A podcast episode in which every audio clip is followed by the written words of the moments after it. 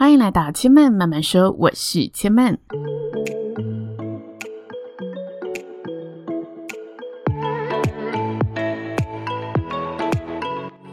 目前频道在 Apple Podcasts、Spotify、KKBox 以及 Google Podcasts 都听得到。喜欢的朋友欢迎帮千嫚订阅并留言评论，让更多人可以认识千嫚慢慢说喽。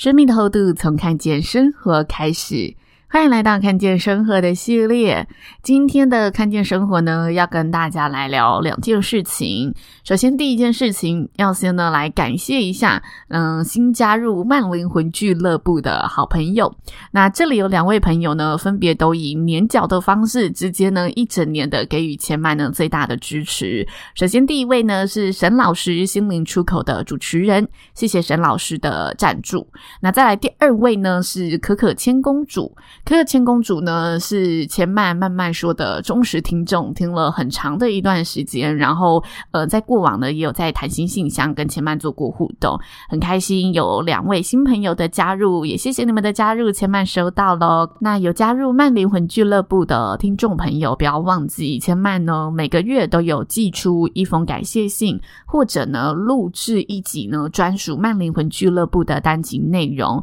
大家要记得再去呢当初在。订阅时留下的信箱里面收件喽。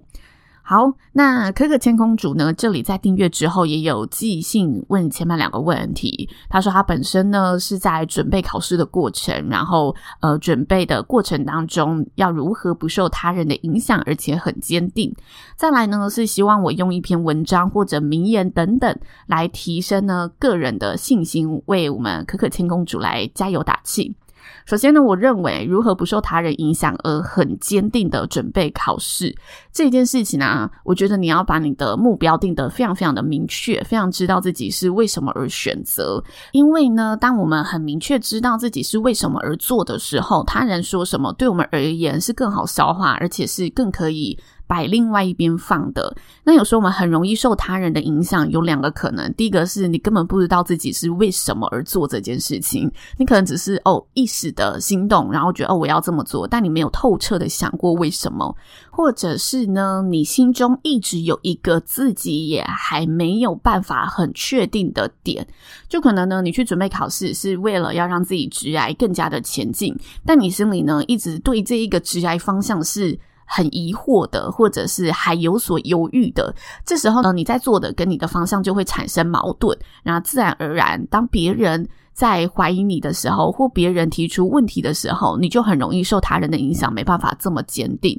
那这两个方向回过头来，最核心的地方还是清楚知道自己为什么而做。然后确定这个为什么是跟自己想要的方向是相符的，这时候你就可以诶从内而外的坚定，然后义无反顾的拼尽全力的去做你现在很肯定要做的事情。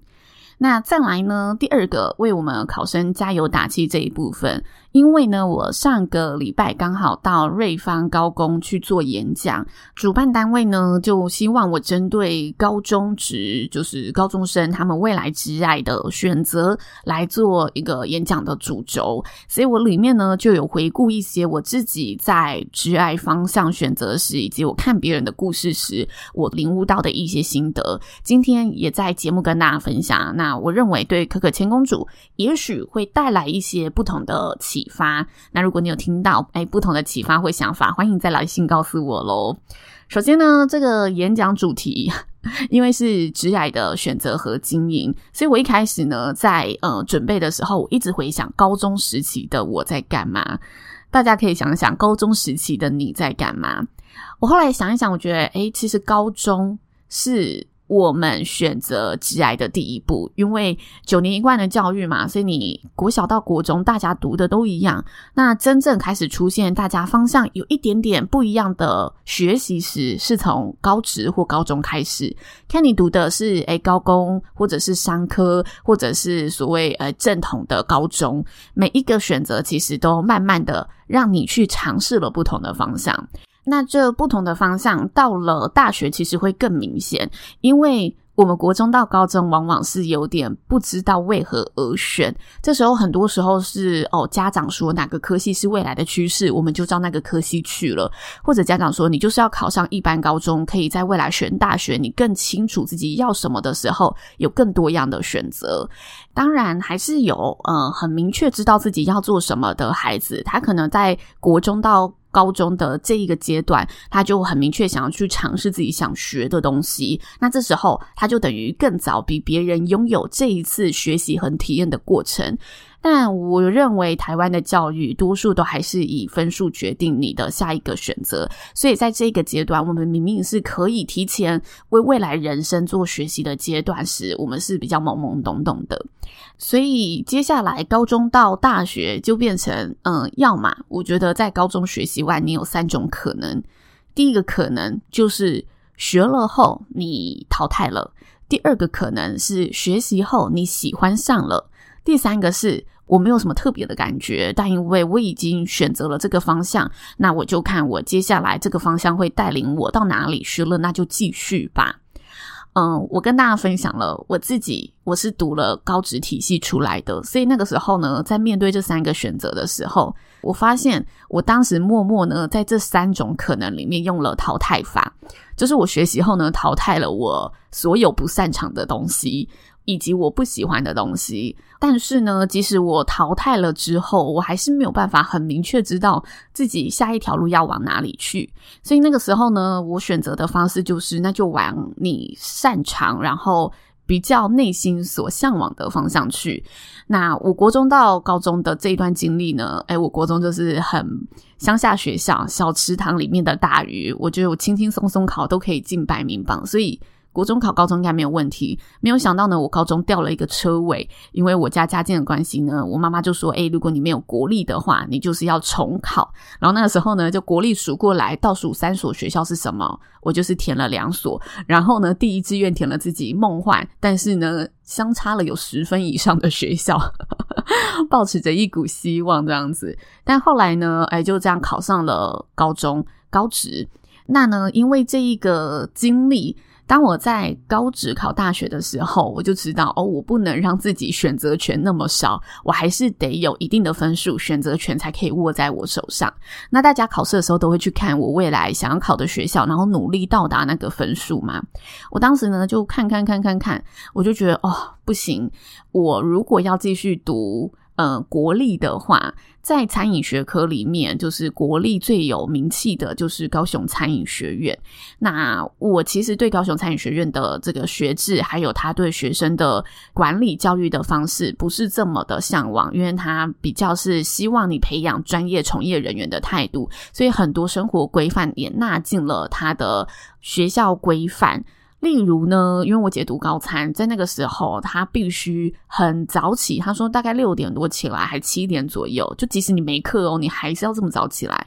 然后你要去折自己的床，叠自己的被，就很像呢。我们去饭店的时候，你的床和被永远每天都会有人整理，housekeeping 的概念。然后呢，他们宿舍是需要被检查的，检查干净跟整洁。你的马桶呢，有没有用手刷的干干净净？因为他们就是要训练专业的餐饮。光光从业人员嘛，所以你的宿舍就要从头做起。那你说呢？诶，我不住宿舍就好了？没有哦。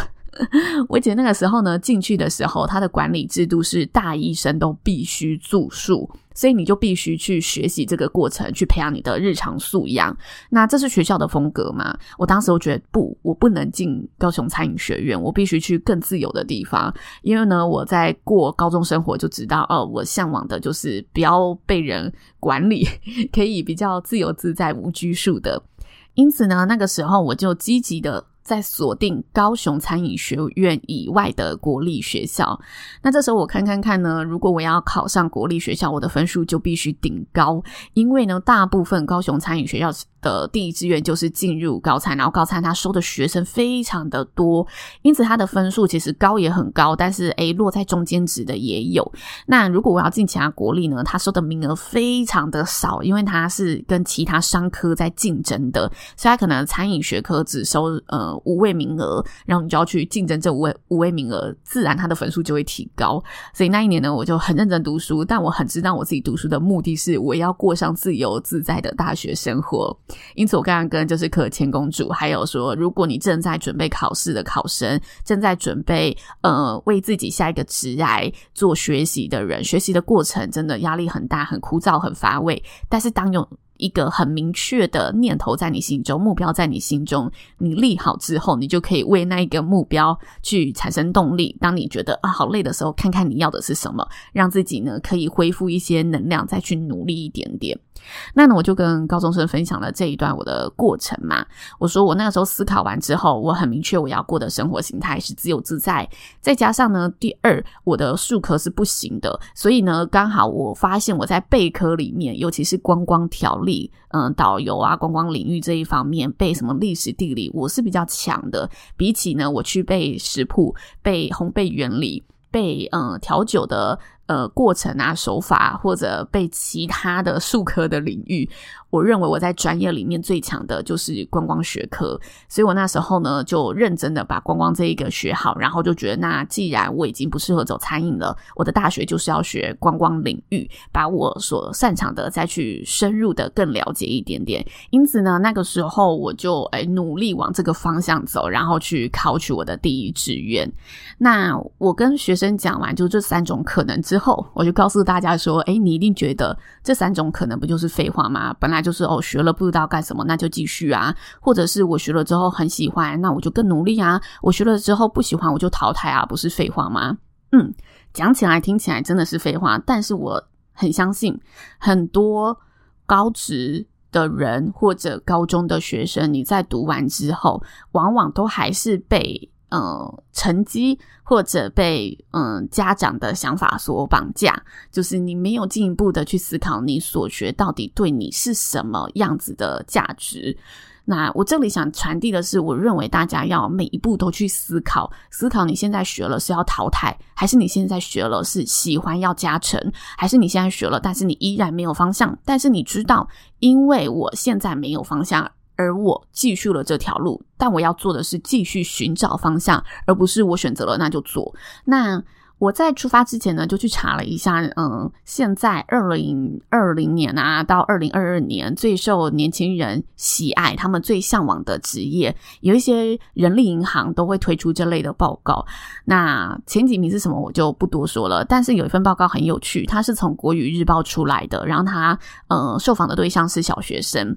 那它下面呢，就有一个内容是小学生如何选择自己的。呃，职涯志向是依照兴趣啊，还是依照金钱啊，还是依照诶梦幻的发展啊等等？就它有几个选项。那其实很明显，就是小朋友学的就是依照我现在喜欢什么，然后我做什么事情会觉得特别的开心。他们就是以这两个方向前进，而且那比例非常的高，所以那时候我就把这个我查到的嗯分析报告呃调查报告分享给同学，因为我在这个报告看到的啊是，其实我们如果可以从小时候就去依照我喜爱的方向做选择的话，是可以更单纯，然后更快乐的。但往往有时候，我们读到大学毕业，突然不知道自己要选择什么的时候，我们选择的就会纳入很多别人的眼光，像是呢，有时候我们会被同才的发展给影响。我们看到别人都进好好的公司哦，有好好的一个前途规划，然后就觉得，嗯，那我就是要跟他较劲，我要跟他拼，我要也进那些呃产业方向。但其实那根本就不是你喜欢的职业，又或者是我们受到呃旁人的期待。家人希望我们做什么样子，或者我原本在这些朋友里面的形象是什么，我因此呢受到他人的期待而去做了他人眼中的自己，又或者是我有一些家计生活的压力，我必须以金钱为导向，就很多现实的问题会在我们最后得选择的时候出现，然后我们就因此。忽略掉了，没有办法看到我自己喜欢的东西，所以有时候你说年轻是本钱，真的是本钱。因为我在年轻的时候，我可以更呃责无旁贷的，然后义无反顾的去做我自己最单纯、热爱、喜爱的事情。那长大之后，你的选择就变少了吗？我觉得不是，是你怎么看待这件事情。如果你依然除了当然除了经济以外啦，经济我们就是我稍后再跟大家讲另外一个例子，但是呢。我们把经济撇除，如果你依然诶可以不畏惧他人的眼光，认真倾听自己的声音，我们应该要做到的就是跟那一群国小生一样，我很单纯说我的梦想是什么，我想要做什么，然后我付诸行动的去选择，我付诸行动的去努力。所以我在跟高中生讲这一段的时候，我是希望他记得，你们现在还年轻，你们还有很多的选择权，那这个选择权。能让自己提早思考，然后不要以他人的眼光思考，而是回归到自我内心的思考。这时候你们会有更多的呃动力，产生更多的热情，未来的路才可能因为你的选择而发展出了更多的可能性。就如果你如此幸运，可以嗯、完全依照自己兴趣选择时，却没有按照自己兴趣选择，这时候是很浪费这个选择权的。那我刚刚跟大家说，诶，有另外一个，就是如果你家里有经济考量的话，我想起啊，我高中的时候，诶，我高职要升大学的时候，有一个同学呢，他是班上的前三名，那他的成绩非常非常的好，几乎所有大学摊开，他就是可以第一志愿去。选择他要什么，他不用在意成绩。那他的家境呢，刚好就很像电视剧演的。他爸爸呢，被呃家人倒会了，因为他爸爸帮家人担保，那不叫倒会吼，总之就是担保，然后逃到了中国大陆去。那他们家境就变成他的所有学费，包括他有两个妹妹，都是由姑姑去一手抚养他长大，然后会同阿嬷照顾他。所以他生长的家庭就是姑姑跟阿嬷从小照照顾着他们三个兄弟姐妹。那当他要高职考大学的时候，呃，当初爸爸帮他担保的那个兄弟就来到家里说。嗯，我知道，就是现在这个小朋友他要升大学会是一笔支出。那当初就是因为有他爸爸的担保，我才可以得以继续的发展。所以。我这里就是可以帮这个小孩出所有的学费，所有学习上会花的费用，包括他，他可能去外地住需要呃的房租费用，这些生活费我都可以帮他出。那姑姑和阿妈听了就很生气，就觉得我不想再跟你这个人有任何往来了。你让我的呃呃，你让这个孩子的爸爸从小到大不能在他身旁陪他，却想要用这个金钱弥补，对。小孩而言是没有用的，就是大人是这么认为的。那这时候呢，这个小朋友就听到了这件事情，就是大人在厨房讨论，他就默默在楼梯间听到了，所以呢，他就回去跟老老师说，他必须选择留在台中的学校，然后嗯，先把家庭照顾好，再继续他下一个选择。那当时我听到是觉得很不能理解，而且我觉得很难过的。我不能理解的地方是我自己很幸运，所以我那个时候还没有什么太多的智慧和同理，觉得哦，嗯、他的家境，他的选择其实是很成熟的。我只觉得哦，那个家人这样子害着一个小朋友不能按照他的兴趣所学，是令我很愤慨的。但其实我后来觉得他真的是足够成熟，而且嗯、足够有能力去握有自己的选择。就是他当时很清晰的知道，他选择留在台中的学校，即使不是他最想要的学校，但是他要好好去赚钱，然后呃帮家里多省一点，让他的两个妹妹未来跟他一样，在选择嗯大学的时候，不用因为家境而不能选择他们喜欢的。而且呢，他有个妹妹也是很聪明，然后分数一直都很好，可以考上他想要的学校，所以他就立志，他要担起一家之主，然后嗯，去好好学好好的帮家里的妹妹做未来的路的打算。所以他其实读大学的时候，他很明确知道他要做这件事情，即使他现在的选择是有限的，他因为先天的关系，他只能先选择。台中的学校不是他第一志愿，然后去让自己家境改善之后，再做接下来的打算。但是因为他这个清楚的选择，他上了大学之后，他就真的很认真的去分配他的时间，然后去打工，然后之后妹妹的学费都是。真的有他这里出钱，包括补习费等等。然后呢，他顺利毕业之后，他才开始因为家庭比较稳定，他认真的问自己想做什么。他后来呢，跑去学健身，跑去学运动，然后现在就是当健身教练。他很清晰自己现在选择的这个原因是什么，这个目的是什么。即使像我这个学生，就跟他讲说：“你不行，你就是按照自己的兴趣为第一发展。”但他说：“没有，我我确定我现在要留下来帮家里的忙。”他仍然不动摇的继续按照他的嗯设下来的短暂的目标，然后去一一的达成，再往他自身为第一优先的考量。但我觉得这其中有一个非常大的共同点，就是你要如何把最大的选择权握在自己的手上。如果你当下觉得选择有限，那你要理清我这个有限是为什么？我把这个为什么的原因给解决了，我才有机会排除掉这个困难，去握有更大的选择权。那这是我告诉其他的高中生：好，如果现在在听节目的你，你觉得你生活中有太多的束缚、太多的压力了，好好把你现在有限的选择给做出来。然后呢，我当时。送了一句话，在这个故事的最后，我也想送给可可千公主，那就是命运非偶然，而是选择使然。因为呢，我去。演讲的瑞芳高工，他其实是比较偏向学校。然后当时老师就有说，其实这里的学生有时候是因为附近的学校不多，然后家庭的关系，他们就是就近就读，他们也没有太多的思考去选择，就是一切一样以家庭为主。那我觉得有时候出生在呃我们比较后天没有选择的家庭之中，我们会觉得一切都是命，万般不由人。但是呢，有时候我们也会看到一些故事，他本来也是出生在非常贫穷，或者出生在诶状况不是这么好的家庭里面，他就可以突破逆境。这是为什么？我觉得很大的原因就是他不把命运归咎为一切都是上天的安排。当然，遇到困境的时候，你可以有不同的角度去思考。但是呢，在绝大部分的时候，他们会呢好好的去。让自己眼前多更多的选项，或者像刚刚所说的，他们会知道我现在拥有的是这一些，那我就尽力的在这个有限里面选择出我最好的一一条路。那我把每个选择都做好的时候，自然我每个选择的都是更好的方向，更好的方向，更好的方向就可以带领我到更好的未来去。所以那个时候我就送了呃瑞芳高工的同学这两句话，就是命运非偶然，而是选择使然。好好。认真的看待你眼前的每一个选择，然后呢，我也想把这句话送给可可千公主，就是肯定你自己的选择，然后让这个选择是带领你迎向更好的命运、更好的未来的。你要肯定这件事情，当你肯定了自己的这一个选择，你就可以更有底气的、更有自信的去好好的努力，然后做每一件你认为在这一条路上必须付出的行动是什么，好好的完成它。以上就是千曼今天的分享喽。如果大家听完有任何的心得，都欢迎呢可以寄信到谈心信箱跟千曼分享。千曼慢慢说，下次再来听我说喽，拜拜。